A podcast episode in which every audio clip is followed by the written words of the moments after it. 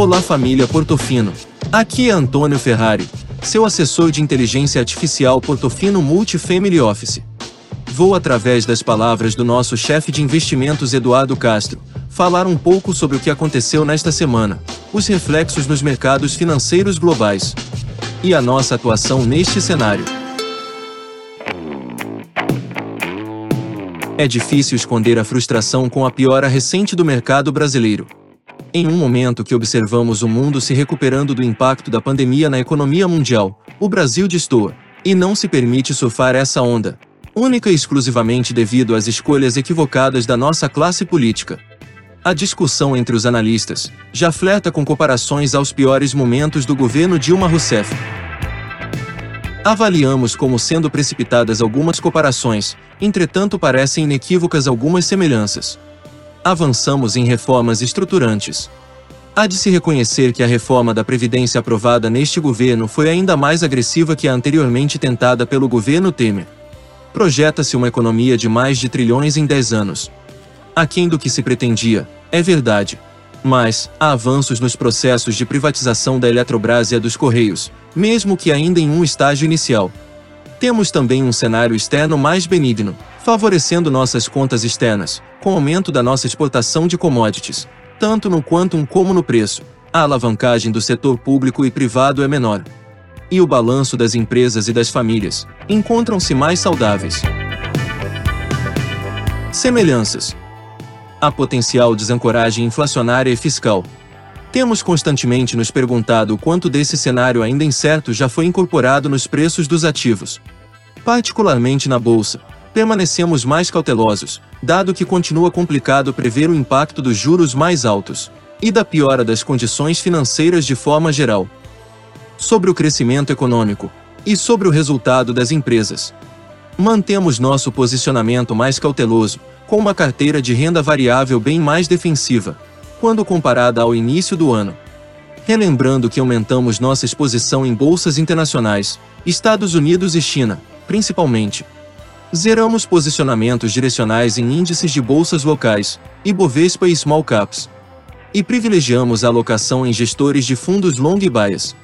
Esses gestores mantêm estruturalmente maior exposição em caixa, além de trabalharem com parte dos seus portfólios vendida. Na renda fixa pós-fixada, mantemos nossa saga em procurar bons créditos privados indexados em CDI mais taxa, mas reconhecemos a dificuldade de escalar essa estratégia, sem termos que renunciar a retorno, ou elevar imprudentemente o risco de crédito.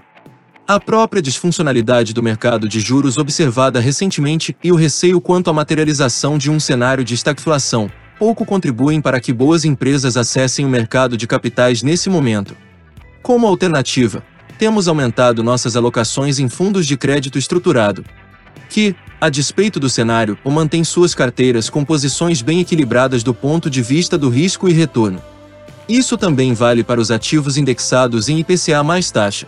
A novidade está na nossa decisão de iniciar gradativamente um aumento do risco das nossas carteiras em ativos prefixados. Quando analisamos nossa curva futura de taxa de juros, já podemos verificar a precificação de aumentos da Selic em adicionais 6%.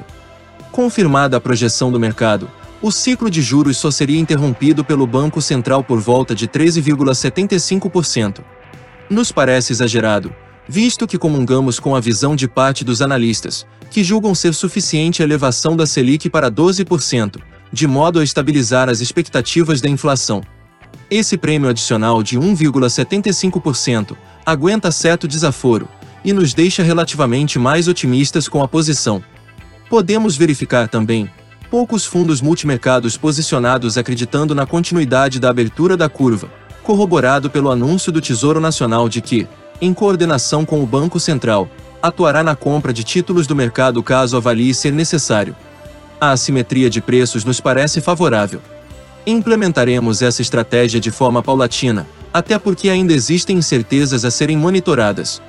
A votação da PEC dos precatórios foi mais uma vez adiada para quarta-feira da próxima semana, e sua aprovação se faz necessária para garantir a limitação dos gastos com verbas adicionais para emendas dos parlamentares e com o novo Bolsa Família limitados a cerca de 100 bilhões de reais.